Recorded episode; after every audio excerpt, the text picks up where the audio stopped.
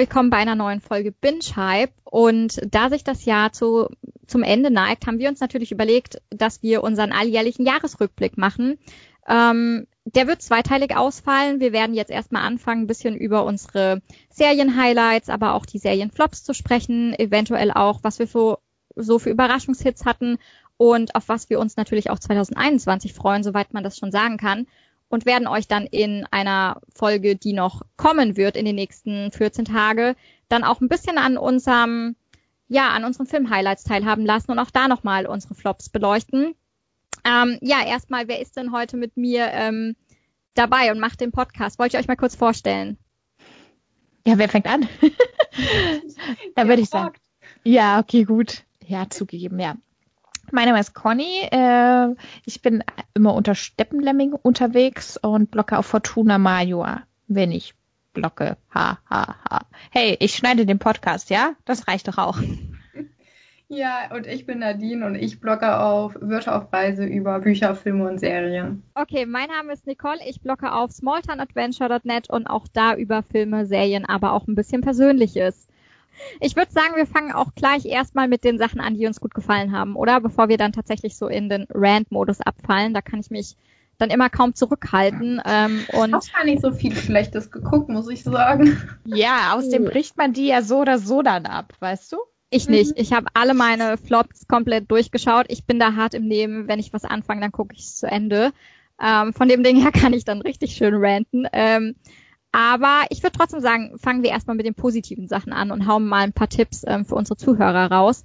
Und deshalb ähm, gleich mal die Frage an euch, was waren denn für euch so die Highlights? Wir hatten uns ja mal überlegt, dass wir so, ja, vielleicht unsere Top 5 mal nennen. Vielleicht ähm, wollt ihr da ja einfach mal kurz loslegen. Ich weiß nicht, wollen wir auch ein bisschen angeben, wie viele Serien wir geschaut haben? Oder lassen wir das ignorieren? ich weiß, worauf Conny hinaus möchte. Also ich, ich finde das halt ein richtig krassen Fakt. Also zum Beispiel, ich werde bei den Filmen nicht mit dabei sein, weil ich halt einfach kaum Filme geschaut habe dieses Jahr, aber dafür halt super viele Se Serien.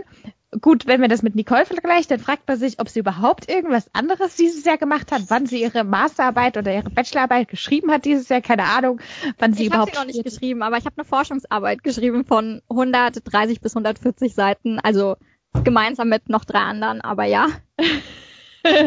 Deshalb. Äh, also mit zwei anderen, wir waren, wir waren insgesamt zu dritt, aber ja. Mhm, mhm. Und wie viele Serien hast du geschaut?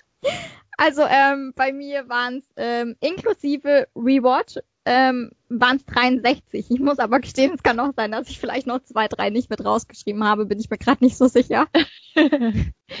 ja.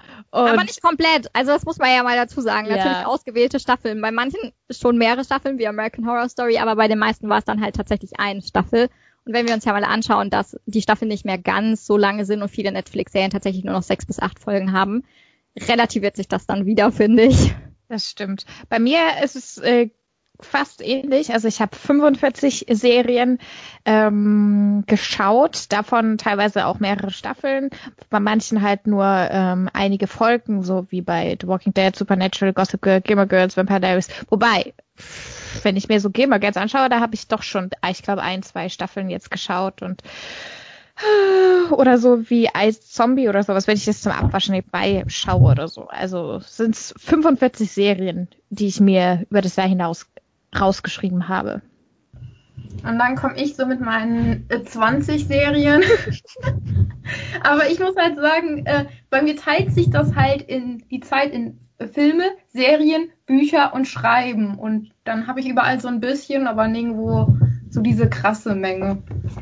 Ja, verstehe. Ja, ich habe dafür extrem wenig gelesen, das muss ich ähm, gestehen. Aber es ist halt auch so, gerade wenn du so umfangreiche Arbeiten schreibst, ähm, was halt jetzt bei mir am Ende des Studiums sehr oft ähm, der Fall war ähm, und auch viele Hausarbeiten natürlich hintereinander, dann ist es halt so, dass ich dann privat einfach nicht mehr den Nerv habe, noch zu lesen. Also ich habe ja dann den ganzen Tag schon irgendwelche ähm, Forschungsliteratur, irgendwelche ähm, Bücher gelesen und äh, war da echt, ja, auch ähm, anstrengend unterwegs. Und dann ist es halt so, dass ich dann natürlich abends greife ich halt anstatt zu einem Film dann eher zu Serien. Und das erklärt dann auch natürlich die große Anzahl an Serien und dazu natürlich den Corona-Lockdown. Ähm, ich meine, das hat bei mir, ich habe es ja mehrfach auf dem Blog geschrieben, das hat bei mir dazu geführt, dass mein Medienkonsum tatsächlich explodiert ist während dem Lockdown, weil ja, es gibt halt auch nichts anderes zu tun, ne? Und ähm, was willst du machen, wenn du alleine in deinem Zimmer sitzt? Dann machst du dir halt eine Serie an. Also Jo, ich meine, ich habe ab und an dann noch ein bisschen mit Freunden ähm, geskypt, auch das habe ich gemacht. Also, weil man, man denkt dann immer so, ja, vielleicht hattest du einfach keine sozialen Kontakte, aber nee, gar nicht. Also ich hatte ein ganz normales, ganz normale soziale Kontakte, aber irgendwie ähm, durch die Lockdowns ist es halt dann doch so, dass ich unter der Woche ähm, ziemlich ähm, viele Serien geschaut habe. So, ja. Okay, ähm, dann gehe ich mal zu meinen Top 3 bzw. Top 5 haben wir ja ausgemacht. Ähm, ziemlich basic, The Ball Type einmal und für immer. Das gehört für wie Sense 8 und äh, Vampire Diaries, Gossip Girl und Gimmer Girls zu, so zu Evergreens und ich feiere jede Staffel aufs Neue, also The Ball Type. Lucifer, Lucifer, der habe ich mal irgendwie vor die erste Staffel, als die damals auf Amazon kam, so, ich glaube, da war damals schon Staffel 3 oder sowas aktuell, mal geschaut. Und jetzt habe ich dieses Jahr, ich glaube, ich habe alle fünf Staffeln, also bis 5a, durchgesuchtet innerhalb von zwei Wochen. Also wirklich, ich habe an einem Wochenende während einer Nacht bis fünf Uhr früh äh, eine Staffel durchgesuchtet und bin aufgestanden und habe weitergeschaut. Also es war echt nicht gesund. Aber äh, ja, war auch ein bisschen Liebeskummertherapie. Dann Lock and Key. Das ist eine richtig coole Serie. Das ist ja die ähm, Graphic Novel Verfilmung und ich freue mich auch, dass da eine, eine zweite Staffel mitkommt. Ähm, das Damen Gambit, das, das ist auch so ein ähm, Kandidat, den habe ich abends 21 Uhr angefangen und habe ihn früh, früh um fünf beendet. Also wirklich habe ich einmal durchgesuchtet, die erste, äh, erste Staffel. Und dann Liebe und Anarchie, das kennen nicht so viele, also ich glaube gar nicht. Das hat mir Netflix angezeigt und ich habe es auch richtig krass durchgesuchtet. Das ist eine schwedische Serie, relativ aktuell. Kann ich sehr empfehlen. Ist mal was anderes, mal was Verrücktes, aber schön. Ähm, du hast echt einiges gesehen, was ich tatsächlich noch sehen möchte und was noch auf meiner ähm, Must-See-List steht, weil ich möchte tatsächlich noch total gerne das Damen-Gambit sehen, weil ich so viel Positives gehört habe und das für viele tatsächlich ein Jahreshighlight ist. Mhm. Ähm, und ich habe auch Lock und Kino nicht gesehen, muss ich ähm, gestehen. Dafür habe ich aber Lucifer gesehen. Also ich habe keine der, Serien, der aufgelisteten Serien gesehen. Ich kenne noch nicht mal alle.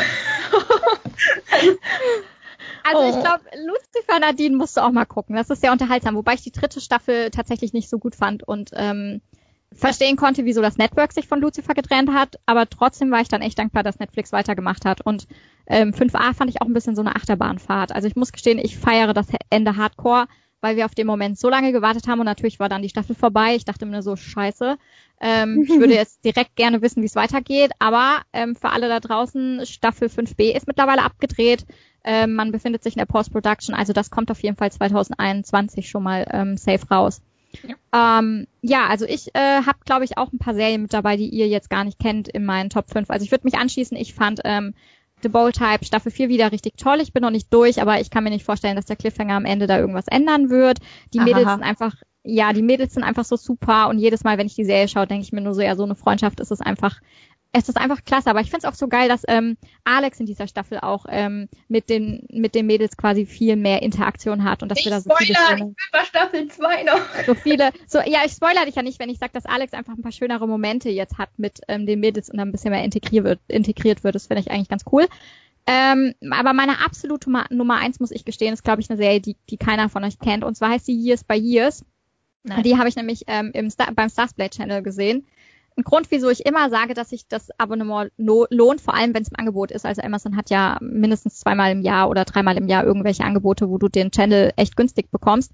Und zwar geht es da darum, dass wir eine Familie ähm, über einen längeren Zeitraum betrachten und ähm, das ist dann in England angesiedelt und dort kommen halt dann die Populisten an der Macht und dann wird halt ziemlich viel aufgegriffen, was sozusagen ähm, ja auch unsere Welt gerade charakter charakterisiert. Manches wird ein bisschen überspitzt dargestellt, aber einiges trifft halt sehr stark die Realität. Also die Art und Weise, wie die auf Stimmenfang gehen, wie die die Leute manipulieren. Und es geht dann sehr stark um die Flüchtlingskrise und wie sich das alles immer mehr zuspitzt und das so ein bisschen im Schnelldurchlauf. Aber unfassbar gut gemacht, unfassbar interessant und schauspielerisch richtig, richtig toll.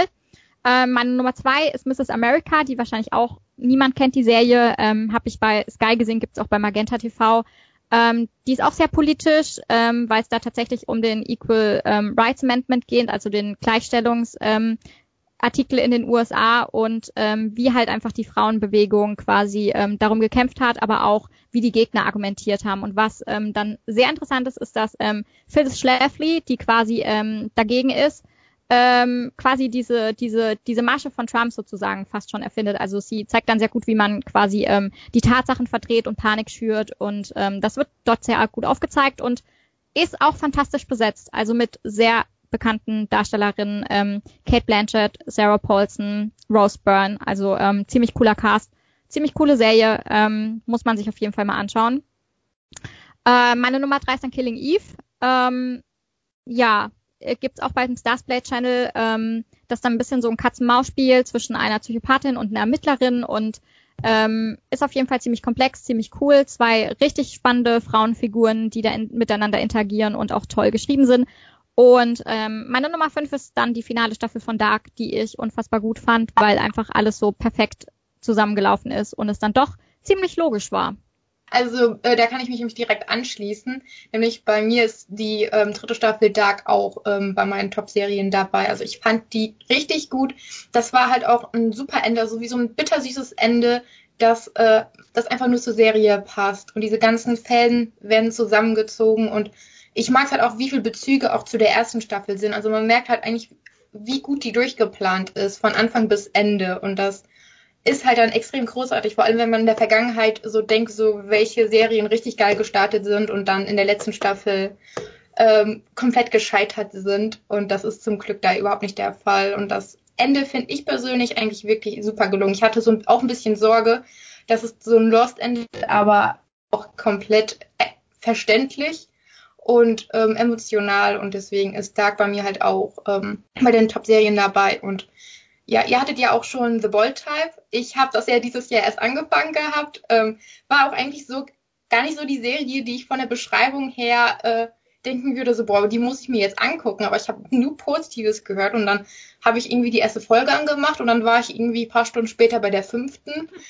Ich habe die ersten beiden Staffeln halt richtig schnell durchgeguckt und ich finde sie einfach echt großartig. Also es ist, sie spricht halt auch so viele Themen an, die halt ähm, so aktuell sind, aber halt auch gleichzeitig ähm, ist das halt auch nicht zu viel Drama. Also es ist halt immer noch irgendwie total auch witzig und so viel gut und ähm, hat da echt wirklich einige großartigen Folgen. Und ich finde es auch sehr cool, dass man halt auch mal eine Chefin hat, die jetzt nicht so wie bei Teufeltrick Prada so ist, sondern halt die, die wirklich unterstützt und äh, supportet und auch halt diese Frauenfreundschaft. Also ähm, wenn man halt jetzt guckt, so was war früher so, was man geguckt als Teenager, war bei mir so Gossip Girl und da war halt so Support unter Blair und Serena ja so gar nicht der Fall.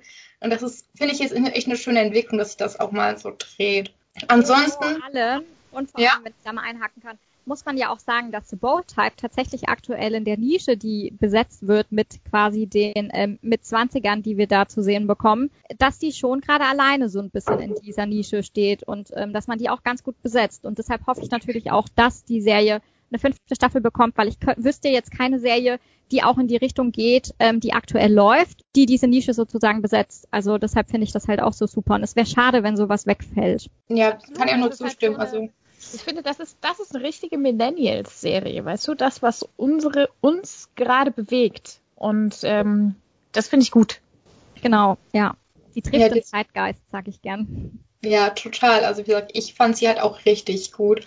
Ähm, was ich ansonsten noch richtig gut fand, das hatte ich im ersten Lockdown mal endlich gesehen, nachdem ich mich, nachdem sie Ewigkeiten bei mir auf der Netflix-Watchliste stand. Ähm, und sie hat mich echt fertig gemacht. Großartige Serie, aber oh, Nicole, welche Serie ist es? Ich weiß, was es ist.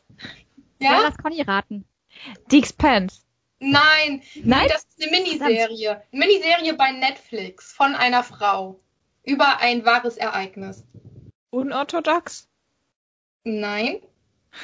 Von Ava DuVernay. Jetzt. Okay.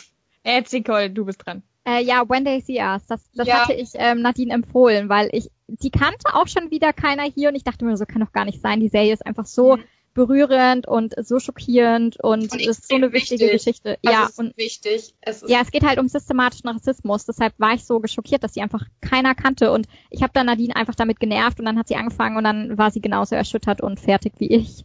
Ja, vielleicht, ich weiß gar nicht, ob alle so den Kontext so wissen. Also es geht ja hier, das ist ja 1989, da wurde eine Frau im Central Park vergewaltigt und da wurden fünf ähm, Jugendliche für den Mord halt angeklagt, die komplett unschuldig waren. Also auch diese Beweislage. Also auch wenn du die, wenn, wenn man sich die Folge anguckt mit der Gerichtsverhandlung, du kannst nicht glauben, dass sie wirklich schuldig gesprochen worden sind.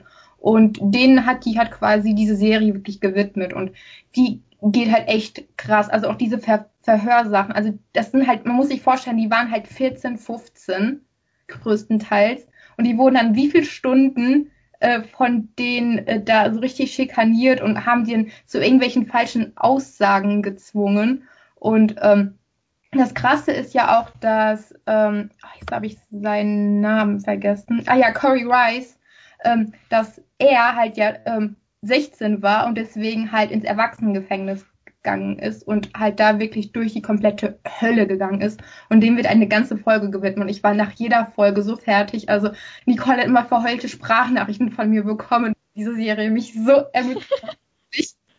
fertig gemacht hat. Also sie ist halt wirklich großartig. Man, bei Netflix, wenn man sich anguckt, gibt's auch noch ein ähm, ähm, Interview mit auch halt den äh, fünf Leuten und ähm, dann halt auch mit den Schauspielern. Das ist halt wirklich bewegend. Also das zu sehen, was die halt wirklich erlitten haben und die sind halt dann wirklich nur durch einen Zufall nachher, äh, wo das halt rausgekommen ist, dass die eigentlich unschuldig waren und das ist halt wirklich, die haben 16 Jahre ihres Lebens dadurch verloren.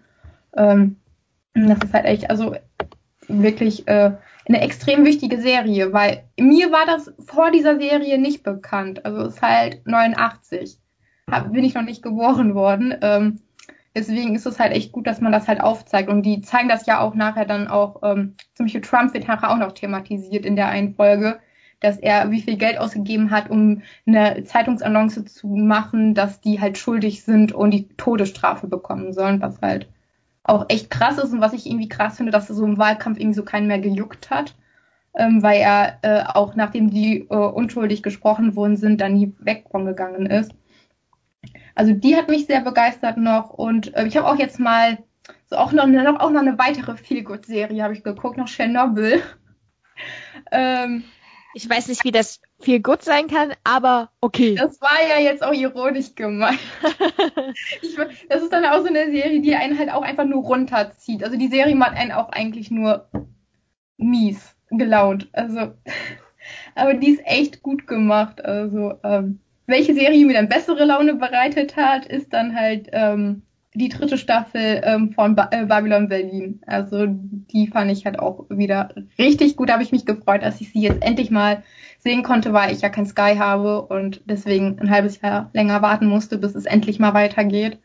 Und ja, also ähm, die habe ich auch inhaliert, diese ähm, dritte Staffel. Ähm, auch, da finde ich halt auch gerade dieses ganze politische Setting extrem interessant. Also diese ganze Zug von rechts und ähm, wie sich das halt da immer mehr entwickelt, da ist auch irgendwie der eigentliche Fall, war mir dann auch wirklich total egal, weil ich also dieses ganze Gesellschaftskram so total spannend war. Und dann hat man dann auch noch diese ganzen ähm, Szenen nachher so in der Filmindustrie und dann sieht so, okay, auf der einen Seite so so hier die Einwerte und halt mehr Filme und dieses ganze Kulturkram. Auf der anderen Seite dann halt irgendwie immer mehr äh, läuft dann aufs Nationalsozialismus draus.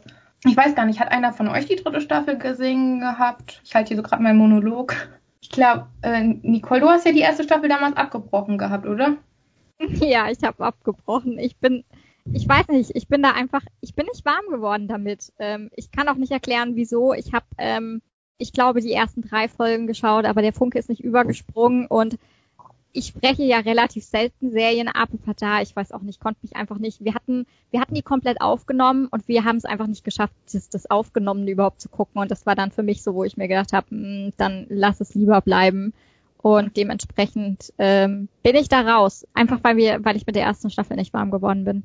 Okay, ja, ich, ich finde das Setting halt total cool, aber ich habe auch eine extreme Faszination für die Golden 20er, also hier die ganze Zeit und ja, auf jeden Fall, ich bin gespannt, wie es weitergeht und wie viele Staffeln es auch noch geben wird, weil die Buchreihe ist auch irgendwie ewig lang. Ich hoffe, dass da noch viel kommen wird. Ähm, das ist ja, ja immer sehr, eine recht teure Produktion, ne? Also ja, ich glaube schon. Also die, die dritte Staffel hat man das auch wieder angesehen. Ich finde sie auch mal wieder ganz interessant mit deutschen Serien, dass deutsche Serien beliebter im Ausland sind als jetzt im Inland, also in Deutschland selbst. So auch Babylon Berlin, die hat, im, also okay, man merkt auch ein bisschen amerikanischen Touch der dritten Staffel an, das muss man auch als Kritikpunkt nehmen, weil dann da mit hm, äh, dann diese Mafia-Gänge und so, also aber ähm, das merkt man schon, dass man das so auch aufs internationale Publikum mehr richtet. Aber so, auch so auch so dark. Das sind halt alles so Serien, die irgendwie gefühlt in Deutschland gar nicht so viele schauen. Aber ich glaube auch Deutschland, auch Deutschland 83, was ja jetzt von Prime fortgesetzt wurde, das wurde auch in Amerika ausgestrahlt und das kam dort, glaube ich, auch ziemlich gut an. Und auch Barbaren. Also wenn ich bei, wir haben eine bei TV Time, das ist eine App, ähm, die wir alle drei benutzen, ähm, wo man seine Serienfortschritt quasi tracken kann, aber da können auch Kommentare geschrieben werden und das sind ja meist amerikanische Nutzer und da habe ich mir zu Barbaren ähm, mal die Kommentare durchgelesen und die Amerikaner, die waren da relativ begeistert von. Also die haben die tatsächlich sehr abgefeiert und die deutschen Kritiken waren halt wieder ziemlich vernichtend und ziemlich verhalten.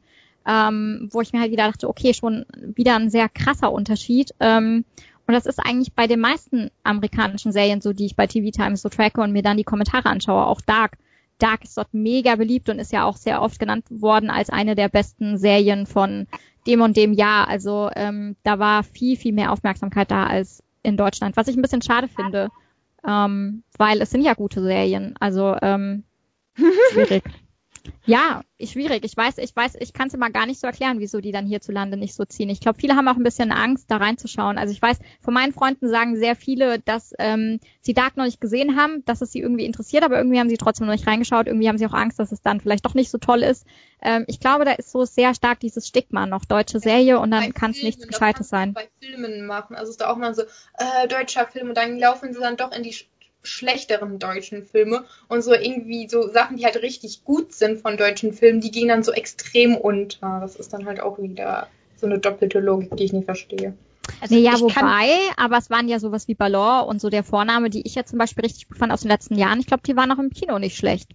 Ja, also Ballon ist gut, gut. Also ich kann jetzt nur für mich äh, sprechen, aber ich beispielsweise mag den deutschen Drehstil einfach nicht. Weißt du? Aber es kommt ich, auf den Film an. Also das kann man halt auch nicht so pauschalisieren. Also wenn man sich irgendwie schon.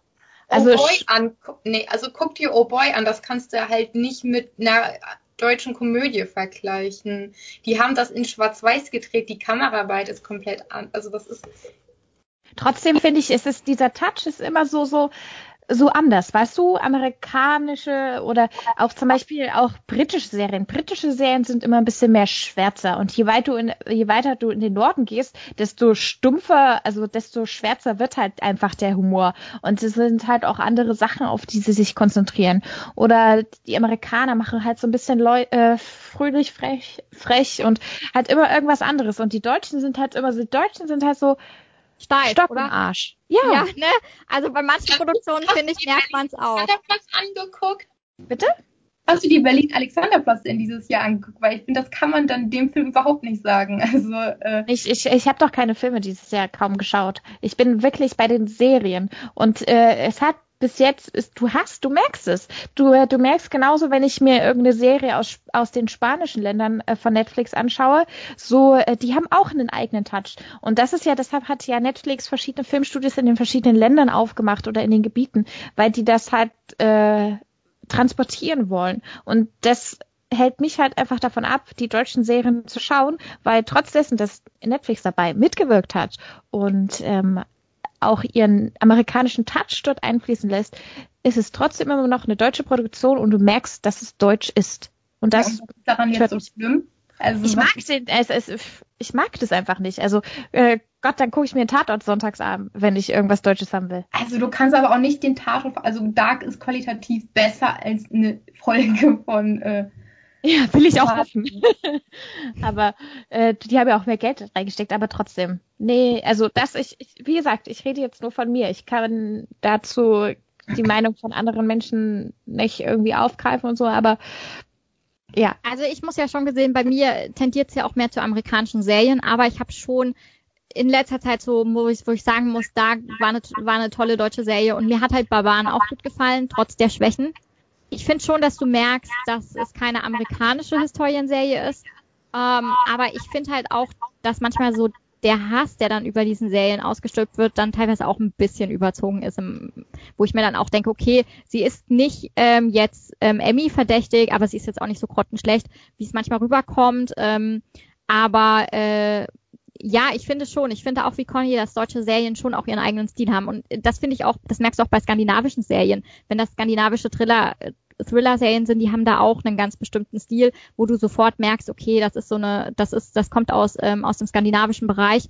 Ähm, und das ist ja auch ähm, absolut in Ordnung. Und entweder man mag das oder man mag es nicht. Also ich habe jetzt zum Beispiel auch ähm, Vienna Blatt geschaut. Das ist so, äh, also beziehungsweise fehlt mir noch der letzte Teil, der ist aus Österreich. Und das ist auch, also es kommt für mich jetzt auch nicht unbedingt, das kann ich an die amerikanischen Historienserien heranreichen, wie jetzt zum Beispiel Ripper Street. Also Ripper Street ist da doch nochmal um Längen besser und auch von der Tonalität irgendwie einfacher gemacht, obwohl beides in die ähnliche Richtung geht von ähm, dem, der Grundprämisse her. Also es ist halt schon auch die Frage, magst du den Grundstil? Und ich finde schon, dass wir in Deutschland ein paar positive Überraschungen hatten, dass man auch natürlich hat Dinge oder Filme oder Serien, die gegen diese Norm gehen, wo man sagt, hey, die sind so Ausreißer, aber ähm, es gibt natürlich auch einen großen Pool an Filmen, wo man so diesen klassischen, ja, wo man sehr stark das dann anmerkt, dass es halt einfach deutsch ist. Und, ja, und da das, das ich muss halt man halt mögen. Ja, Oder aber halt kann nicht. ich halt wieder nicht nachvollziehen, wenn man, also es ist auf der einen Seite, also okay, das ist jetzt eher wieder Film, also bei Serien habe ich halt nur zwei deutsche Serien gesehen, also da bin ich halt bei Serien halt eh raus. Aber dieses Filme, man schreit immer so, boah, deutsche Filme sind scheiße und dann guckt man sich an, wie viele äh, hier das perfekte Geheimnis hatte. Denkst du, warum läuft, laufen dann laufen dann die Leute in diese schlechte deutsche Komödie und beschweren sich aber über zu wenig Kreativität im deutschen Kino. Aber wenn das dann wiederum passt, weißt du? Äh, vielleicht, also zum Beispiel, das ist halt so der AAA-Film aus Deutschland. Weißt du?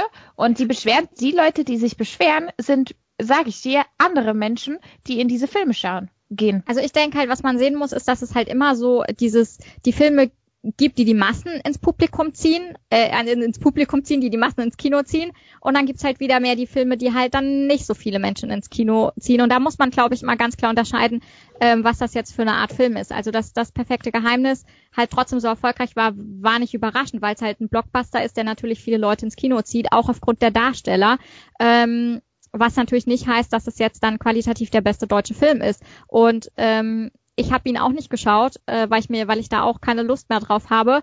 Aber ähm, man muss halt trotzdem sehen, dass es so einen Unterschied gibt zwischen tatsächlich so ja, dem, de, denjenigen, die einfach die, die großen Filme im Kino gucken möchten und denjenigen, die dann halt auch tatsächlich die Nischenfilme suchen. Also ähm, ich glaube, das ist dann halt wirklich ausgewählt, ein ausgewähltes Publikum, die tatsächlich sagen, boah, ich gehe jetzt bei so einem Nischenfilm ähm, ins der da was bedient, was ich noch nie gesehen habe. Ich glaube, da würde ich auch nicht ins Kino gehen, muss ich gestehen. Also ich bin am Ende auch Blockbuster-Opfer, aber tatsächlich für amerikanische Blockbuster, muss ich gestehen.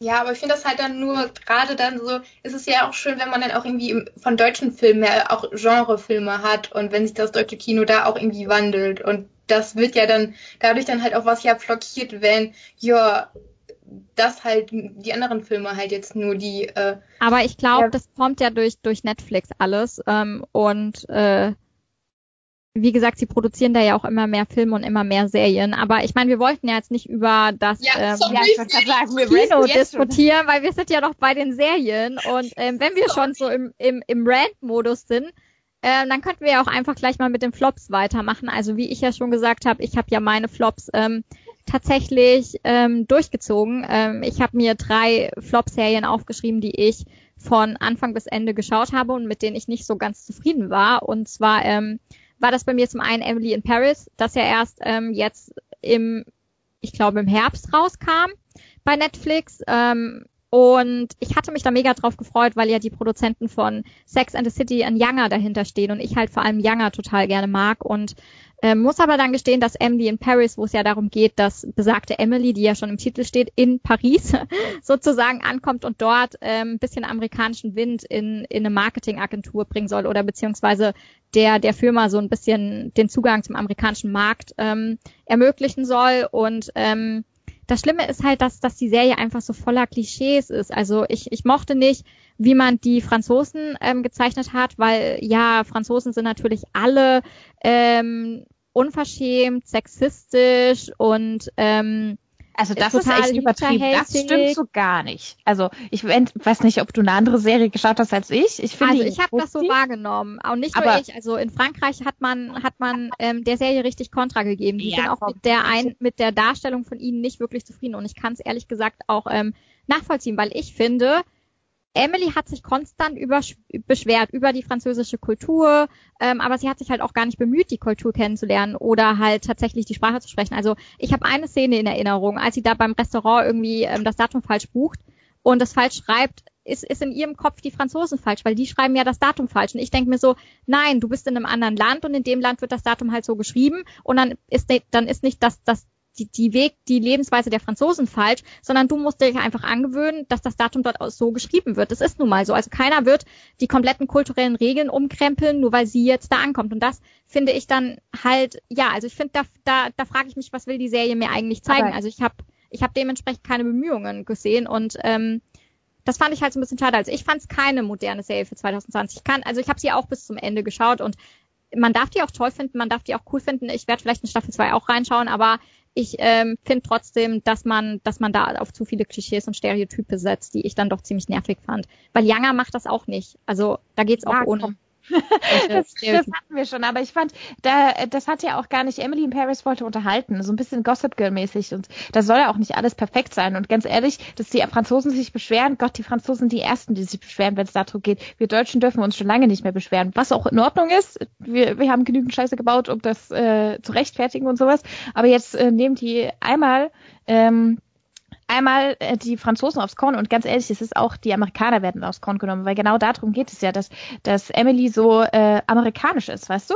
Äh, jeder auf der ganzen anderen Welt, auf der ganzen weiten Welt sagt, Alter, ihr Amerikaner oder ihr äh, Briten, ihr könnt einfach kein ordentliches Zeit, äh, Zeitsystem und Metriksystem nehmen. Warum könnt ihr nicht einfach wie alle anderen in Meter und nicht in Meilen oder in äh, die ordentlichen Daten sagen, weißt du? Warum geht das nicht? Und ähm, ich finde es nimmt sich beides auf Korn. Und ich habe ein halbes Jahr in Frankreich gelebt und ich muss sagen, diese Klischees, die dort genutzt werden, ja, also sie, klar funktionieren sie nicht alle und sind nicht alle korrekt, aber sehr, sehr viel funktionieren schon. Und Emily hat sich ja bemüht. Also komm, die hat, die ist in, äh, in Sprachunterricht gegangen und. Ja, also eine Folge habe ich das gesehen, ne? Also na mehrere Folgen. Also sie hat das schon mehr gemacht. Und äh, guck mal, die äh, die Kollegen, die waren nicht sexistisch, die waren sehr unterstützend und sowas. Es ist halt so logisch. Also ganz ehrlich, es ist halt nun mal so, dass die Franzosen ein bisschen offener mit der Sexualität umgehen als die prüden Amerikaner. Ich meine, wenn Instagram ein, ein französisches Unternehmen wäre, dann wären Nippel dort das von Frauen das erste, was äh,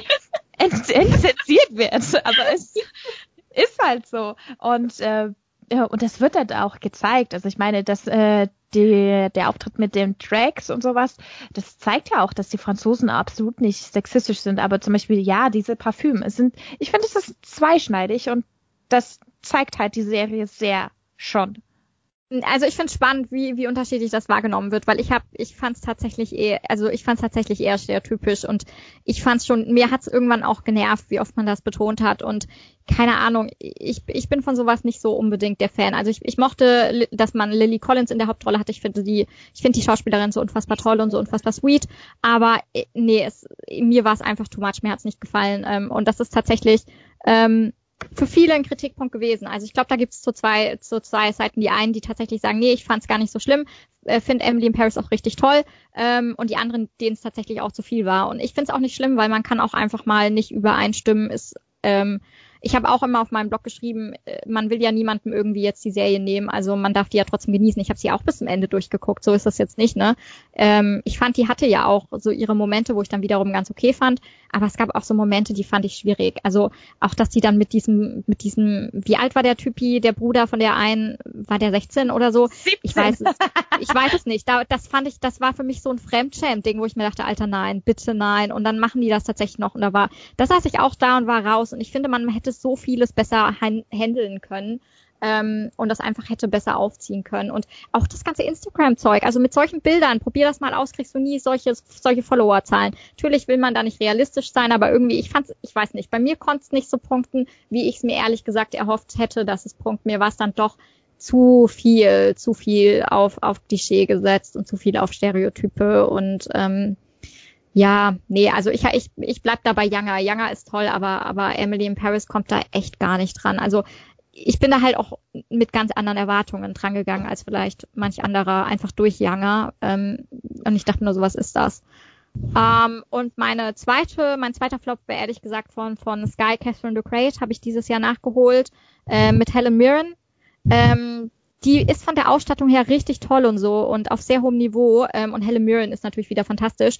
Aber ähm, es wird nicht unbedingt deutlich, warum Katharina jetzt tatsächlich den Beinamen die Große erhalten hat, weil man fokussiert sich dann so krass auf diese ganzen romantischen Beziehungen, die sie hatte, die natürlich auch gar nicht schlimm sind. Also ist ja vollkommen okay, aber ähm, man vergisst halt dabei so ein bisschen darauf einzugehen, dass sie aber auch jemand war, der sehr viele Veränderungen eingeführt hat, der ähm, ja sehr viel bewegt hat, auch ähm, politisch und gesellschaftlich. Und das spielt halt gar keine Rolle. Und das fand ich halt so schade, dass man sich wieder nur auf, ja guck mal, wie viele Lover die hat und yay, ständig haben die gewechselt und wie jung die sind. Und das war ja nicht das, was sie dann letzten Endes tatsächlich zu so einer großen Herrscherin gemacht hat. Und deshalb fand ich das einfach, nee, also war ich wirklich ähm, sehr enttäuscht davon. Und meine Nummer drei ist Dracula, ähm, weil das war so, das war, ich weiß nicht, ob ihr es gesehen habt, aber ähm, nee. das war so trashig. Ähm, und es, es gab immer mal so ein paar Lichtblicke, wo echt ein paar coole Szenen waren, die auch optisch gut gemacht waren. Und dann kam aber die nächste Trash-Szene um die Ecke und ich dachte mir so, oh, warum? Ähm, und es ist ziemlich schade, weil der Hauptdarsteller das doch eigentlich recht gut gespielt hat. Aber ich meine, wenn das Skript einfach scheiße ist, boah, was willst du da noch mehr rausholen? Da kannst du auch nichts machen dann am Ende als Schauspieler. Und wie gesagt, es gab immer mal einen Moment, wo das Ganze hätte nach oben gehen können, qualitativ, aber man hat es irgendwie nicht geschafft, das rumzureißen. Und das ja. war meine Flop 3. Okay. Soll ich weitermachen oder? Ja, kannst du machen. Okay, ja, also wie gesagt, ich habe eher so Serien viele Mittelmaß gesehen. Ich weiß nicht, wir klatschen ja gleich noch über äh, beendete Serien. Da hatte ich noch eine großartige, aber eine Serie, die mir gar nicht so gefallen hat und die, ähm, okay, sie ist auch, wurde auch nicht fortgesetzt, ist hier, ähm, ähm, hier Zelda, also The Beginning of Everything, ähm, wo ich eigentlich nur mal reingeschaut habe, weil äh, es halt über ähm, Zelda ähm, und Scott Fitzgerald geht und ich ähm, kurz vorher auch eine Biografie über die gelesen habe, was nur noch dafür geführt hat, dass ich die Serie dann noch schlechter fand, weil eigentlich auch nicht passte.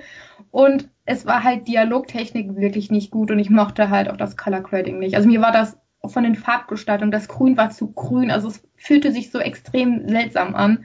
Also ich kann verstehen, dass die keine weitere Staffel bekommen hat. Ähm, ich würde gerne, dass es nochmal neu gedreht haben, weil halt ähm, man über Zelda doch sehr viel erzählen kann und es eigentlich, äh, also ihr Leben einfach äh, dermaßen interessant ist und auch viel zu kurz ähm, und man da eigentlich echt eine geile Serie rausmachen könnte. Ähm, deswegen finde ich das ganz schade. Ansonsten ähm, habe ich die erste Staffel Lost in Space beendet und ich muss sagen, ich bin kein großer Fan der Serie. Am Anfang dachte ich nur so, ja, ist eigentlich ja ganz cool, so Family Sci-Fi, aber äh, ich fand es irgendwann nur noch nervig und es war dann halt irgendwie, man hat auch nicht wirklich mitgelitten, weil man, man wusste halt, die schaffen es eh. Ähm, ja, und die Kinder waren nervig. oh Gott. Doch, also wirklich äh, gar nicht meins. Und welche ich immer noch nicht beendet habe, ist Vampire Diaries. Also ich quäle mich gerade aktuell durch die letzte Staffel. Ja, das ist ähm, wirklich quälen. Also die ersten beiden Folgen dachte ich noch so, ah, das so schlecht ist es gar nicht. Also im Vergleich zu der vorigen Staffel ist es auf Längen besser. Aber dann merkte ich so, okay, ich bin einfach raus. Also es ist halt irgendwie eine Serie, die ich halt mit 14, 15 mega gefeiert habe. Aber ich, aber ich nicht das mehr Finale rein. ist toll. Ich ja, das habe ich auch so oft gehört. Ich gehabt. mochte die finale Folge, das war so, das ist echt perfekt. Das ist ein schönes Finale. Aber ich ja. finde, Vampire Diaries ist einfach so ein Beispiel, so man muss nicht immer 22 Folgen haben. Das hätte auch mal ein bisschen gekürzt werden können, aber ja. Du sprichst mit Nicole, die immer denkt, je länger um je länger umso besser. Ja, aber dann nicht mit so Füller-Episoden oder so Sachen, wo halt irgendwie nichts passiert oder dann halt wenigstens interessante Storylines. Und dann, ich fand das auch die, dieses Ganze mit diesen Sirenen nachher auch so wieder nicht wirklich, also das war halt auch keine coole Bösewicht, so, also als Antagonist nicht wirklich. Weil halt sehr weit hergeholt, ne? Von auf einmal findest du, also die Urvampire ja, aber dann Sirenen, das ist wirklich sehr weit hergeholt. Ja, das hat mich noch nicht mal, das war doch nicht mal, das mich gestört hat, aber das war halt so, hat halt nichts von der Handlung gegeben. Also es war Also die Staffel mit Klaus und so war halt richtig cool. Das hat Spaß gemacht, aber. Ja, dann gehen wir mal zu meinen Flops. Die sind nämlich noch schlechter, sage ich dir. Äh, bei übrigens bei Lost in Space blutet mir ein bisschen das Herz. Es ist keine gute Serie, aber es ist auch keine schlechte Serie. Ja, das war das, man sieht ja auch, ich habe halt wirklich sehr gute Serien dieses Jahr gesehen gehabt und wenn das halt schon die schlechteste ist, dann siehst du halt, was so die Qualität äh, war. Ähm, ich muss sagen, ich äh, gucke solche Sachen auch eigentlich nicht weiter. Ähm, also ich habe dann kaum, also ich gucke mir sie an, äh, so die ersten Folgen oder überhaupt die erste Folge und wenn mich dann, dann nicht catch, dann ähm, dann gucke ich das auch nicht weiter. Deshalb habe ich nur zwei Flops, die ich jetzt auch als Flops bezeichnen würde. Mm, haha, wer hätte es erwartet? Marvels Inhumans. An sich schon von der Kritik so schlecht. Ein bisschen wie Marvels The Runaways, weißt du?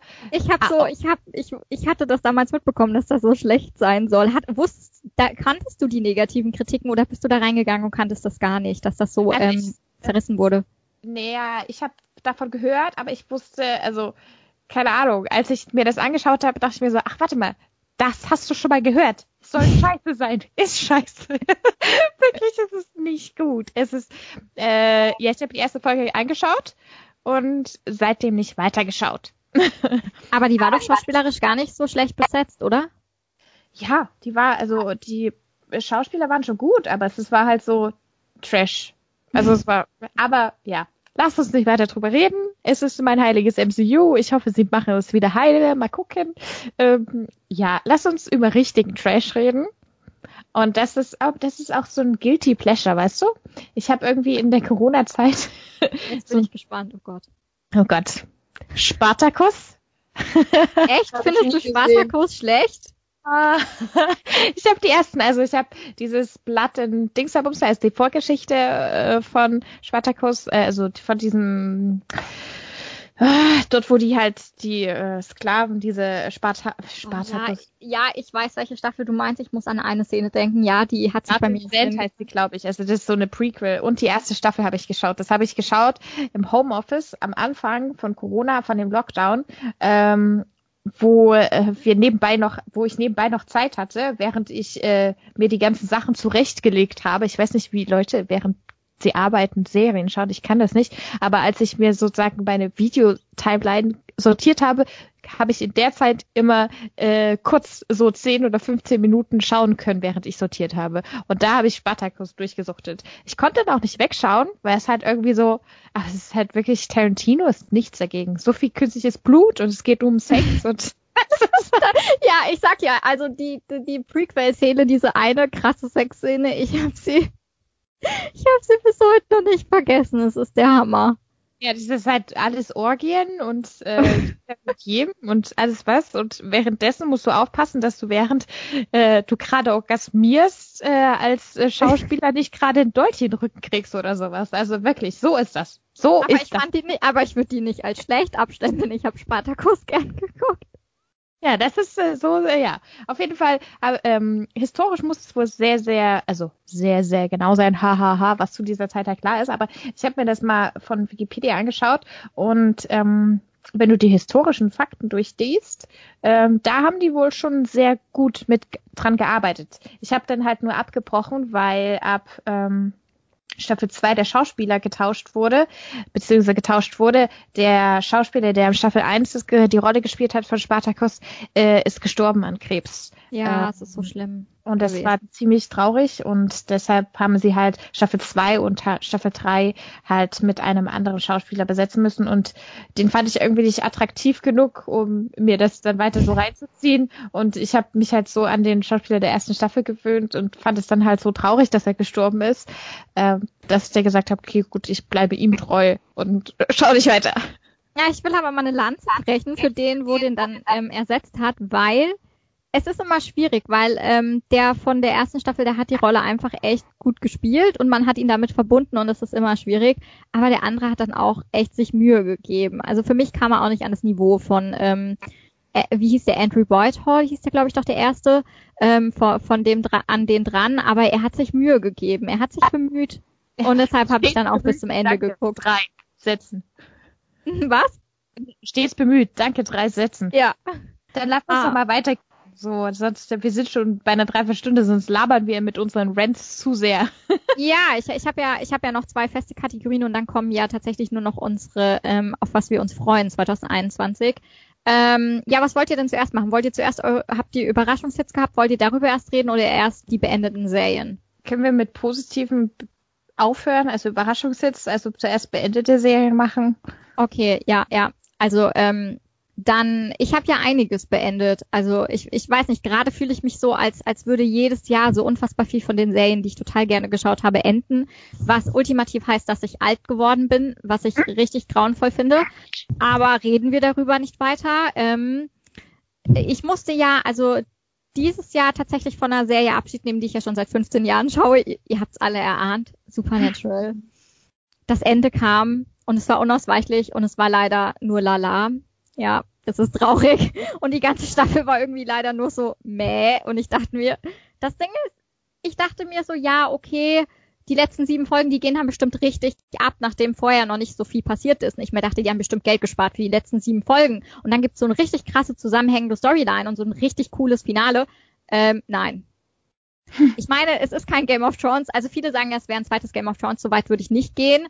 Ähm, es ist, ich, ich habe ja gesagt zum, zum Finale, es ist kein Meisterwerk, aber es ist auch ähm, nicht grottenschlecht. Es ist so irgendwie in der Mitte. Man kann es anschauen. Es, ja, es, es lässt nichts offen. Aber ich habe eine andere Vorstellung gehabt und hätte ich das Finale geschrieben, es wäre ziemlich düster geworden. Ich glaube, die Leute hätten einfach mich gehasst und geheult und das wäre vielleicht dann auch für manche schlimmer gewesen als das, was sie eigentlich gesehen haben. Von dem Ding her seien wir froh, dass ich nicht schreiben durfte. Also Eric Kripke hat ja schon gesagt, seine Variante wäre auch düsterer gewesen. Ich dachte mir so, Kripke, du bist mein Spirit Animal, ich hätte gern deine Variante gehabt. Ähm, weil für mich gab es eigentlich immer nur ein, eine Lösung, die ich jetzt nicht verraten werde, weil wir haben ja noch Leute hier, die es noch nicht gesehen haben. Ähm, und ich habe ja, by the way, auch noch ein paar Serien mehr gesehen. Also ich habe auch nach zehn Staffeln Hawaii 5.0 das Ende gesehen, das ich eigentlich ziemlich gut fand, obwohl es dann sehr kurzfristig und sehr ungeplant kam. Aber es war irgendwie Full Circle, hat nochmal diesen Ohana-Vibe betont. Dann hatte ich die letzten zwei Staffeln Scandal geschaut, wo ich mir dachte, ja, die letzten zwei Staffeln waren auch die schlechtesten. Gut, dass es vorbei ist. Ähm, dann habe ich Quantico die dritte Staffel gesehen, dachte mir nur so, ja, kein Wunder, dass man die abgesetzt hat, weil die dritte Staffel ist einfach nur, es ist einfach scheiße. Es ist nein, einfach äh, ging gar nicht. Ähm, Tote Mädchen lügen nicht, habe ich die vierte Staffel gesehen. Die war gar nicht so schlecht überraschenderweise, aber es hat halt nichts mehr mit dem zu tun, worum die Serie eigentlich mal ging am Anfang. Also finde ich es halt eh fragwürdig, wieso man das so lange in die Länge gezogen hat. Aber gut, ich bin durch. Ähm, dann habe ich noch Dark gesehen, habe ich aber schon gesagt, fantastische dritte Staffel für mich das beste Serienfinale, was ich gesehen habe. Und ich habe das Bench Princess ähm, beendet. Das hatte ja nur zwei Staffeln, Gott sei Dank. Also da habe ich einen ganzen Rant-Beitrag für den Blog noch ähm, in, in der Pipeline, weil diese Serie einfach ähm, ich weiß nicht, was ich dazu sagen soll. Also das hatte gar nichts mehr mit der Lebensgeschichte der eigentlichen historischen Persönlichkeit Catherine of Aragon zu tun. Und dafür, dass die Serie ja so feminist feministisch sein soll und die Macher sich dafür so ähm, feiern, haben sie ähm, Catherine of Aragon ziemlich unsympathisch dargestellt und absolut abweichend von den Fakten und komplett konträr zu ihrem eigentlichen Charakter und total, ich weiß auch nicht. Und ähm, naja, wenn ich über Anne Boleyn ein Interview über That Witch spreche, dann ist das für mich jetzt auch nicht unbedingt eine feministische Aussage, dann weiß ich auch nicht, was ich dazu sagen soll. Man merkt natürlich auch, dass ihre Figur in der Serie auch nicht unbedingt gut wegkam dann, aber das kam keine Frau. Also schwierige Sache, die Serie, ich weiß auch nicht. Sie, die, sie fing echt gut an mit der zweiten Staffel und dann ging es immer weiter bergab und das Finale war eine absolute Katastrophe, weil ich mir dachte, das hat nichts mehr mit der eigentlichen Geschichte zu tun. Es war so alternative Geschichtsschreibung, wo ich mir dachte, hä? Und ich kenne mich halt bei den Tudors extrem gut aus. Oh. Ähm, ich habe eine Fable dafür, ich habe un unsagbar viele Biografien gelesen. Ich finde es okay, wenn man ein bisschen abweicht. Die Tudors weicht auch ab und ich kann damit leben, aber boah, nicht das, was bei The Spanish Princess gemacht wurde, weil das, das hat absolut nichts mehr mit dem zu tun, was tatsächlich passiert ist. Und deshalb mh, hm, schwierig. Ja, aber die Serien habe ich jetzt so beendet. Das sind jetzt die, wo mir so so eingefallen sind. Vielleicht war auch noch was dabei. The Catch waren nur zwei Staffeln, die habe ich komplett durchgebinged, war in Ordnung. Ähm, ja. Ähm, ja, ich habe vier Serien beendet, beziehungsweise eine davon ist eine Miniserie, unorthodox, basiert auf einer wahren Begebenheit, ähm, wo eine Jüdin, eine ultraorthodoxe Jüdin, äh, nach Berlin flüchtet, um von ihrer ähm, Gemeinde wegzukommen. Und es ist eine sehr, sehr gute Miniserie. Sie hat äh, berechtigterweise Preise abgeräumt. Ähm, kann ich nur empfehlen. Also dadurch, dass ich selber jüdisch bin, hatte ich mir die halt angeschaut und ich habe sie wirklich durchgesucht. Es sind auch, glaube ich, nur vier oder fünf Folgen, ah, jeweils eine Stunde. Also geht auch echt schnell, aber es ist wirklich, wirklich gut gemacht. Kann ich sehr, sehr empfehlen. Dann ähm, Yumi Hör, Die äh, fünfte Staffel ähm, ist ja jetzt rausgekommen. War, hat mir gefallen. Es war okay. Ich glaube, es war so ein bisschen so ein halbes, bisschen ein halbes Corona-Ding. Also ich weiß nicht, ob die äh, Probleme hatten. Auf jeden Fall ähm, war es okay. Mir hat eine Schauspielerin in der letzten Folge noch gefehlt, aber äh, es war ein okayes Ende. Also ich fand es gut, dass sie das halt ordentlich beendet haben. Das findet man ja heutzutage leider viel zu oft, dass sie das nicht ordentlich beenden. Ähm, dann Spinning Out. Spinning Out hat nur eine Staffel von Netflix bekommen und ist dem direkt danach ab, äh, abgesetzt worden, weil es zu schlecht war ja, es geht um eine Eisläuferin. Das war eigentlich ganz cool. Schade, dass es nicht verlängert wird, aber ich meine, das haben wir jetzt oft genug. Und das gleiche, äh, das gleiche Schicksal ist Mindhunter. Ähm, ähm, hat Mindhunter ereilt. Mindhunter. Was, Mindhunter? Ja, dass sie ja auch durch ist. Also weil also, ja, äh, naja, sie ist nicht ganz abgesetzt worden. Aber David Fincher hat gesagt, dass er jetzt doch nicht mehr so die Chance für eine dritte Staffel sieht. Ja, ist, ja, also es ist nie abgesetzt worden, sondern es ist eher so pausiert worden für alle Beteiligten.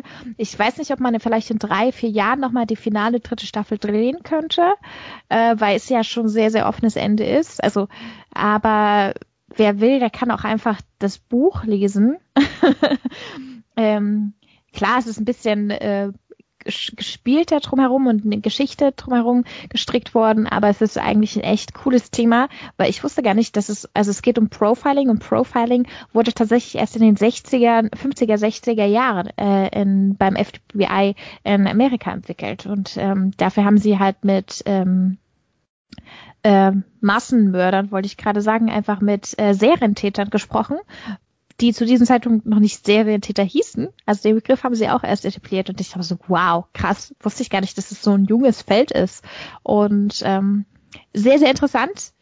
Ähm, und kann ich nur empfehlen, auch wenn nach Staffel 2 das halb zu Ende ist. Also es ist halb abgeschlossen. Es ist so eine grobe Story, die man jetzt als Zuschauer jetzt noch nicht so richtig gesehen hat, äh, die halt offen ist. Aber es ist okay. Bist du fertig oder? Ja, sorry. Ja, fertig. Okay, ja, ähm, wenn man sich nicht gegenüber sitzt, dann ist es halt immer so ein bisschen schwerer äh, zu merken. Ja, ich bin ähm. dafür, wir machen demnächst einfach unsere Kameras an. Ja. Also nur für uns, nicht für euch, aber für uns. Also ich, will, ich bin für Kameras, weil ich mm, mag das viel lieber, wenn so nonverbales Sachen so dabei sind. Ähm, ja, auf jeden Fall äh, komme ich, also ich habe ja Dark schon erwähnt gehabt, kommen wir zu einer Serie, die ich beendet habe, über die ich eigentlich auch ständig schwärmen kann. Also es ist eine meiner absoluten Lieblingsfilme aus den letzten Jahren. Ist von Netflix. Und ähm, Crazy Ex-Girlfriend. Also keine große Überraschung hier. Also die ist mit der vierten Staffel ähm, jetzt abgeschlossen worden und ähm, fand ich ganz wunderbar. Also es passte. Also ich finde, dieses Ende passt zu dieser ganzen Serie und man merkt halt dann auch wieder so, ja, Plan war vier Staffeln und ähm, ja, also ich kann die Serie einfach immer nur empfehlen, weil sie halt komplett einfach großartig ist. Also, ähm, weil ähm, ich finde, die nimmt sich selbst nicht so ernst, aber dafür halt extrem ihre Figuren. Und ähm, das ist halt bei so einer Comedy-Dramedy-Serie, finde ich echt super, weil das stört mich halt häufig bei so ähm, witzigen jetzt Serien. Und die hat, die sprechen halt auch extrem wichtige Themen an, halt jetzt auch wieder auch in der dritten Staffel. Und halt auch ähm, sie ist diverse, du hast also so Mental Health, psychische Krankheiten werden angesprochen. Und diese Musical-Nummer sind großartig. Das ist so jedes Mal so das Highlight von der Folge. Die sind einfach super. Und ich bin halt ähm, extrem glücklich darüber, dass sie auch so ein gelungenes Ende gefunden hat, weil ich finde es irgendwie immer so schade, wenn man eine Serie richtig feiert und dann endet sie nicht so gut und dann hat man irgendwie nicht so einen Bock auf einen Rewatch. Deswegen endet bei mir Teen Wolf auch mit, äh, mit A und nicht mit B. B existiert für mich nicht. Ähm, ähm, weil so kann ich halt immer noch wieder Folgen sehen gesagt, großartige Serie, über die ich irgendwie immer nur schwärmen kann und weiterempfehlen kann, weil das ist irgendwie so eine Serie ist, die, die auch ähm, extrem untergegangen ist. Also es gibt richtig wenige, die diese Serie kennen und gesehen haben und die verdient noch mehr Zuschauer und Zuschauerinnen. Hm, ich würde jetzt sagen, jeder haut jetzt noch kurz seine Überraschungshits raus und wenn wir dann unsere Verabschiedung machen, dann gibt jeder noch mal kurz seine Serie mit auf den Weg, auf die er sich 2021 freut. Weil wir können ja noch nicht so viel zu den Serien sagen, die wir 2021 sehen möchten, aber könnt ihr ja noch mal kurz dann zum Abschluss zusammenfassen. Ähm, aber erstmal meine Überraschungshits. Also ich habe das ja ganz oft, dass ich ähm, bei Serien denke, hm, ich schau mal rein, aber ich weiß nicht, ob ich sie wirklich mag oder ich finde, der Trailer sieht okay aus und dann schaut man halt rein, weil es total viel Bass irgendwie um die Serie drumherum gibt. Und dann habe ich es echt oft, dass gerade die Serien, an die ich überhaupt keine Erwartung habe oder wo ich denke, hm, könnte eventuell gar nicht so meins sein, dass die mich dann komplett umhauen. Und das war tatsächlich auch 2020 der Fall. Also ich hatte das bei The Great. Ähm, das läuft beim Starsplay Channel auch wieder und da geht es auch um Katharina die Große, diesmal aber in ihren jungen Jahren, wie sie ähm, quasi gerade an den Zahnhof kommt und ähm, gespielt wird das von Elle Fanning. Und das ist halt keine tatsächliche historische ähm, Darlegung der Fakten, sondern es ist halt eine satirische Umsetzung äh, mit ganz viel dunklem Humor und ähm, es ist einfach, ich hätte ich habe zwei Folgen gebraucht, bis ich reingekommen bin, aber ich liebe diese Serie. Sie war so lustig. Es wird von Anfang an deutlich gemacht, es hat nichts mit, den, mit der Realität zu tun. In jedem Interview, auf jedem Promomaterial, in den Trailern, überall wurde das deutlich gemacht. Und ich finde, das ist eine andere Art und Weise, auch mal sich einem historischen Thema anzunehmen. Ähm, und ich fand auch einfach, ähm, sowohl Elle Fanning als Katharina die Große, wie sie da total naiv ankommt, meint, sie ist zu großen bestimmt und da merkt sie so, oh Kacke, mein, mein Ehemann, der interessiert sich so gar nicht fürs Regieren und ist nur am Trinken und ähm, in anderen Betten unterwegs und eigentlich überhaupt nicht so intelligent, wie sie dann den Plan fasst, okay, er muss irgendwie weg, ich will da, ich will da an die Macht.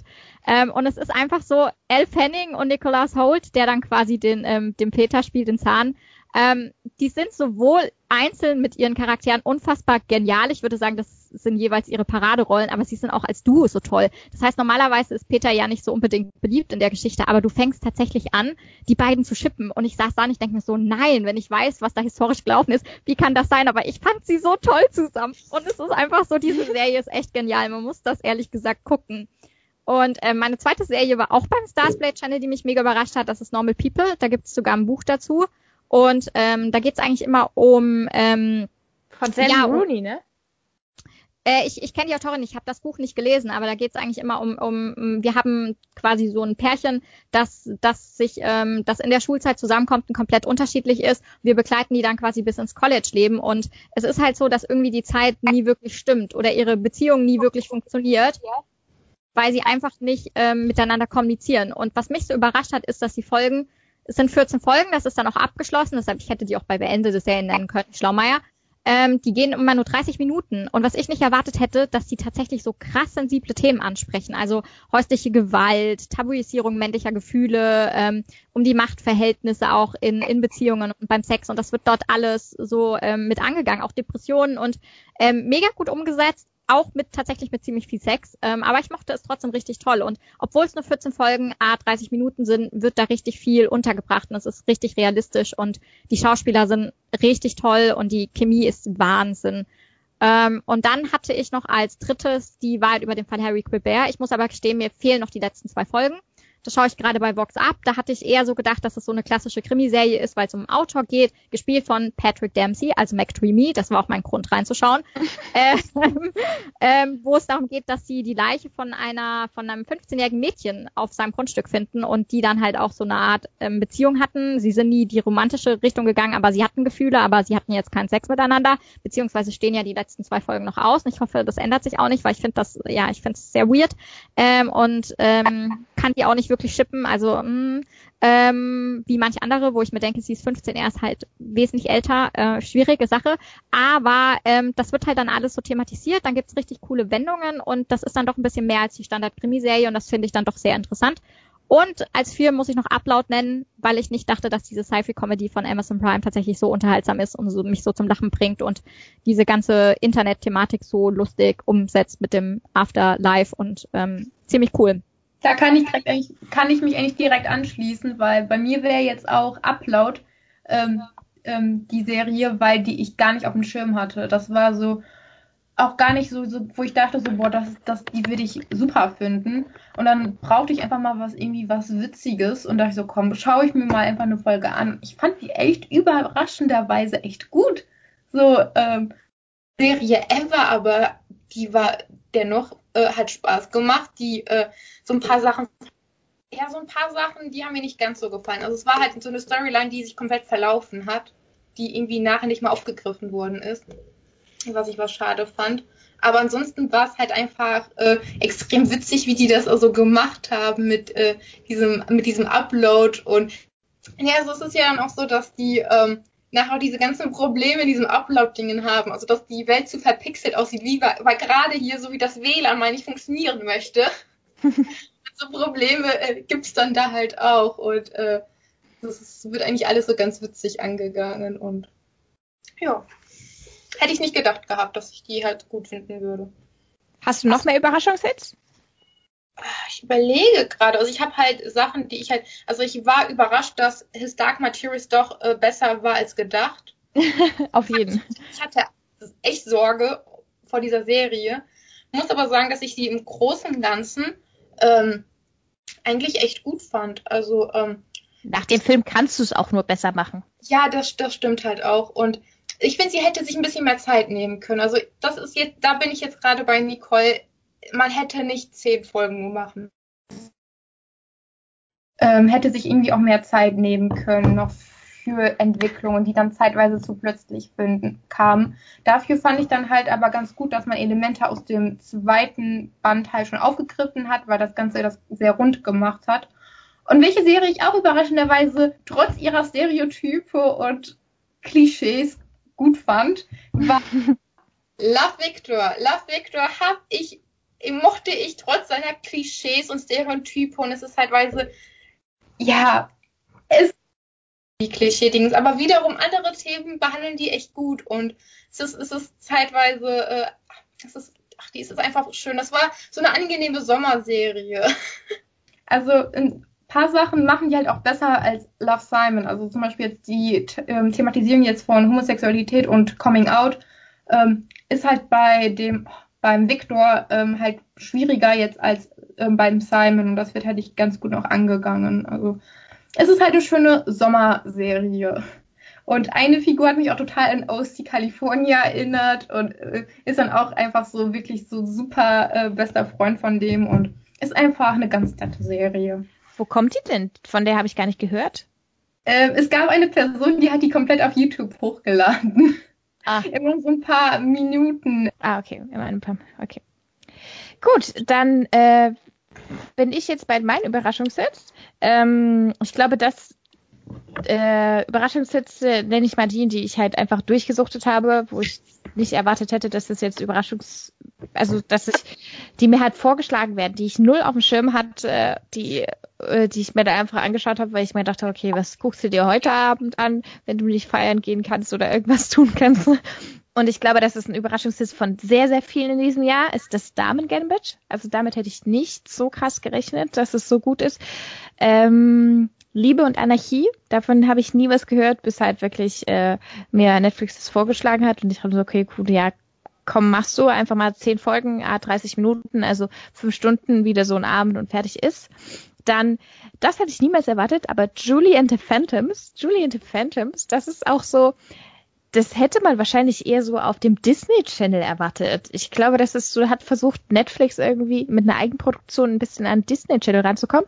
Ich glaube, das ist eher, also es ist eine Kinderserie oder eine jugendliche Serie, das ist ein bisschen wie, ah, keine Ahnung, also Julie ist äh, Musikerin oder sie, sie ist halt zwölf oder vierzehn oder sowas ähm, und äh, Sängerin oder Künstler, also also sie ist in der normalen Schule und äh, für, äh, ihre Mutter ist gestorben, aber sie macht eigentlich, äh, schreibt äh, Lieder und hat sehr musikalisch und lernt halt die Phantoms, also eigentlich Geister kennen. Das ist eine Boyband, die vor 20 Jahren an einem äh, giftigen Hotdog gestorben sind vor ihrem ganz, ganz großen Auftritt. Und sie ist die einzige, die ähm, die, äh, die Geister sehen kann, die Band.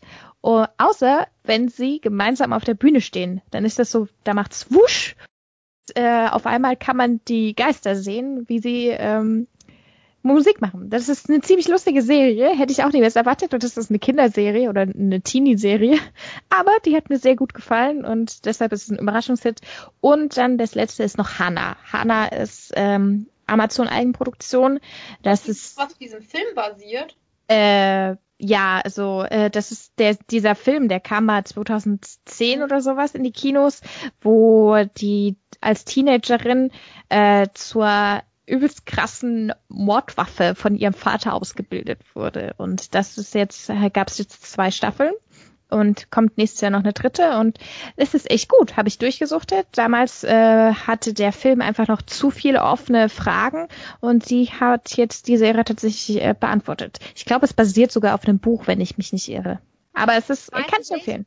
Das weiß ich nicht, aber ich war fasziniert, eine Serie mit vergifteten Hotdogs zu starten. Julie and the Phantoms, kann ich wirklich. Es ist, da kostet, äh, da, da kostet, da dauert eine Folge auch gleich nur 20 Minuten. Also es ist wirklich eine Kinderserie. Ähm, dass mir die angezeigt wurde, keine Ahnung, das hat Netflix mal, also ich, ich glaube, die probieren immer mal so rum, was sie gerade anzeigt. Und Julie and the Phantoms wurde mir angezeigt und ich so, okay, gut, fange ich jetzt an. Und äh, ja, das ist, äh, also die habe ich ja einfach durchgesuchtet. Okay, ähm, ha habt ihr noch irgendwelche Überraschungshits? Nö. Okay, dann würde ich nämlich sagen, wir schließen damit, dass jeder nochmal so ein bisschen sagt, worauf er sich 2021 freut. Und ich würde direkt den Anfang machen. Also ich habe mir eine ganz kleine Liste geschrieben, weil 2021 wir ja noch nicht so genau wissen, was kommt tatsächlich raus durch die Corona-Krise. Ähm, aber es stehen ja schon ein paar Sachen. Also ich zum Beispiel freue mich jetzt sehr darauf, im Januar The 100 zu beenden, auch wenn das Finale eher so tatsächlich ein zweites Game of Thrones sein soll. Also ich habe viel mitbekommen, dass die Leute das nicht so gut fanden. Ähm, ich freue mich auf die dritte Staffel von The Boys, die hoffentlich 2020 noch kommt. Ich weiß es nicht, ah, äh, 2021 meine ich. Aber ich meine, Jensen Ackles spielt Soldier Boy und ähm, wir wissen meine Liebe für Supernatural. Ich kann es kaum erwarten, ihn zu sehen. Ähm, ich freue mich auf Staffel 1 zum Creatureverse, weil die ist tatsächlich schon ähm, abgedreht ähm, und ähm, man geht auch davon aus, dass Netflix die so ein bisschen jetzt mit, ja, bewusst bis 2021 zurückhält, weil es halt schon eine große Fantasy-Serie ist. Ähm, und ich muss gestehen, ich freue mich über das American Horror Story Spin-off, das heißt American Horror wo jede Folge quasi sich um eine eigenständige Geschichte dreht. Man hat noch keine Ahnung, um was es tatsächlich geht, aber es werden zum Auftakt gleich 16 Folgen sein. Und ich bin gespannt. Und über die nächste Serie von Shonda Rhimes, die, in, die heißt Inventing Anna. Auch wieder für Netflix und da geht's um eine, die heißt Anna. Die gibt sich so als eine reiche Erbin aus und sammelt dann irgendwie Geld, glaube ich, und ist aber eigentlich eine Betrügerin und das ist dann irgendwann aufgeflogen und ähm, basiert auch auf wahren Begebenheiten. Und ähm, ich mag so Geschichten auf wahren Begebenheiten, also ich bin sehr gespannt. Ähm, und das sind so die Sachen, wo ich sage, da bin ich ganz gespannt und ähm, wo das meiste, glaube ich, noch 2021 kommen könnte. Also ich habe jetzt ähm, eigentlich keine Serie jetzt so wirklich für nächstes Jahr. Also ich habe noch gar nicht geguckt, was so laufen wird. Ich habe jetzt eher eine Serie noch für den Dezember. Also äh, The Expanse geht ja in die fünfte Runde am 16. Dezember. Ähm, ich weiß gar nicht, ob der Podcast schon dann am 16. Dezember das schon dann ist. Auf jeden Fall, sie kommt jetzt im Dezember und auf die freue ich mich sehr, weil das fünfte Buch war richtig cool. Vor der sechsten Staffel, eventuell kommt die ja nächstes Jahr raus, da habe ich Angst vor. Also das ist, ich bin sehr enttäuscht und sehr angepisst, dass die Serie mit der sechsten Staffel enden wird, weil es gibt halt, also es wird halt neun Bücher geben. Und das sechste Buch war auch noch das schlechteste. und ich denke mir so, warum enden die jetzt mit dem? Und die haben halt auch, ich, ich weiß jetzt nicht, ob es jetzt äh, äh, an Kas Anwar jetzt liegt, dass obwohl die haben den halt eh schon für die sechste Staffel rausgeschmissen und wenn die den rausgeschmissen haben, dann können die die auch noch weiter drehen. Also ich weiß nicht, ob es jetzt am Budget liegt, keine Ahnung. Es nervt halt nur, weil dann halt die, ich, ich habe so ein bisschen Schiss, dass es so ein zweites Game of Thrones Finale dann wird, weil es dann halt doch mit einem Cliffhanger enden wird und ähm, viele Fragen überhaupt nicht beantwortet werden. Deswegen bin ich da so ein bisschen habe ich da so ein bisschen Angst vor. Ansonsten, ich habe halt so viele Serien noch, die ich halt aus den letzten Jahren noch nachhole. Also ich bin da halt eh nie auf dem neuesten Stand. Also ich habe von Nicole noch zum Geburtstag zwei Staffeln Tudors bekommen. So, dass die sagt, das ist das erstmal, was ich mir jetzt widmen werde und nicht noch irgendwie nach neuen Sachen. Ja, das war mir sehr wichtig. Ich finde, Nadine muss Natalie Dormer als Anne Boleyn sehen. Also ich Ja. meine, hallo, das ist ihre beste Rolle, absolut. Sie macht das so genial. Sie ist dann noch besser als in Game of Thrones. Also das muss man sich, als Fan der Darstellerin muss man sich das anschauen. Genau. Okay. Also ich guck's wegen ihr. nee, und halt, weil Nicole Lieblingsserie ist. Also sie muss ja auch die erste Staffel True Detective gucken und deswegen äh, muss ich jetzt auch Tudors gucken. Ah. so ist da euer Deal. Mhm. Okay. Dann äh, mache ich mich mal äh, dran. Wer mich kennt, der weiß, was kommen wird. Wer möchte raten? Irgendwas Ich weiß Marvel? es, ich weiß es. Ja? Marvel, Marvel. Ja.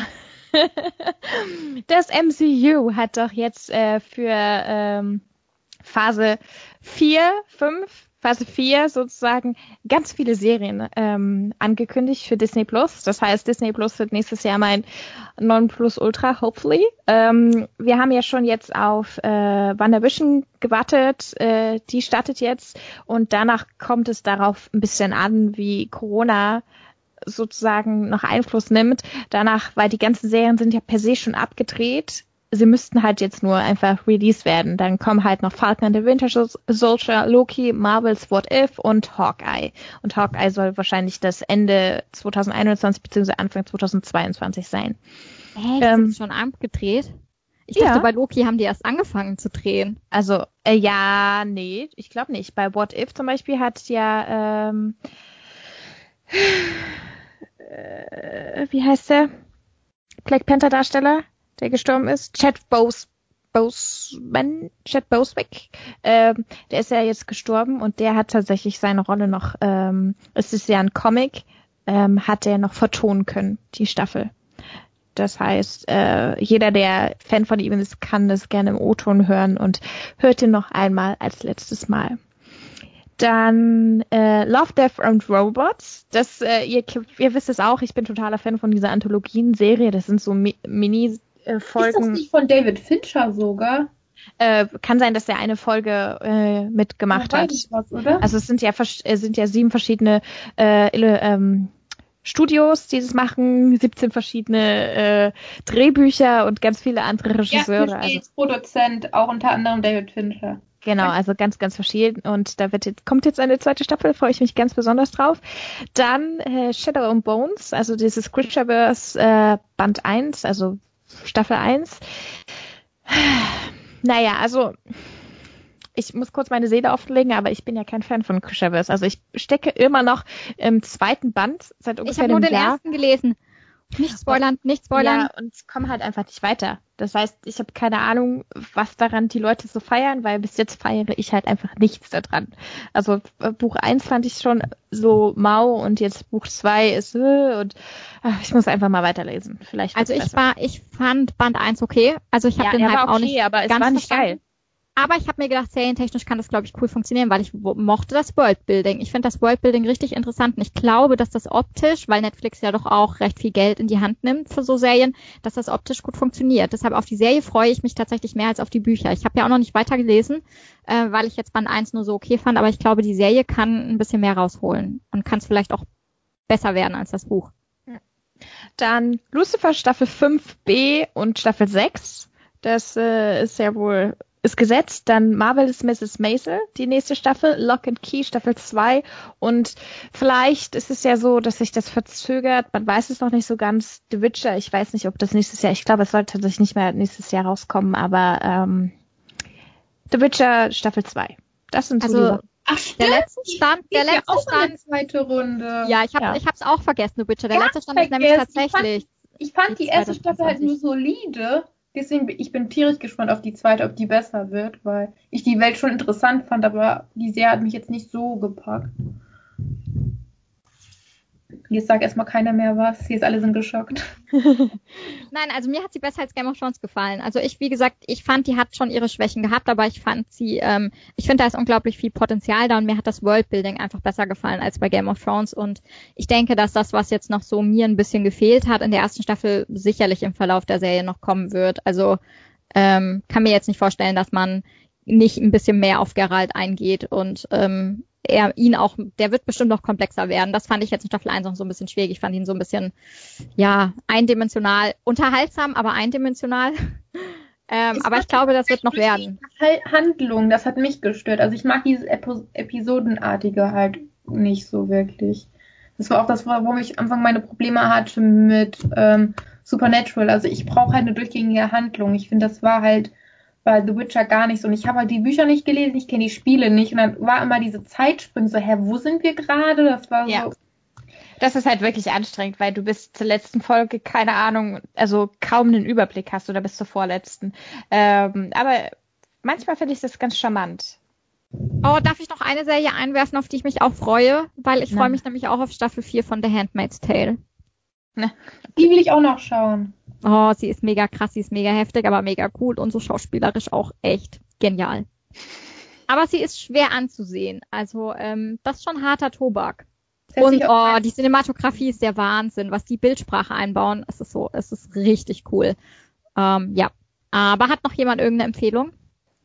Nö. Weil dann sind wir nämlich durch mit dem viel zu langen Podcast und sagen Danke an alle, die überhaupt so lange durchgehalten haben und hoffen, dass ihr auch vielleicht die eine oder andere Serie für euch mitnehmen konntet und jetzt direkt mit dem Bingen anfangt. Gibt ja eh nichts anderes zu tun. Tschüss. Tschüss. Ciao.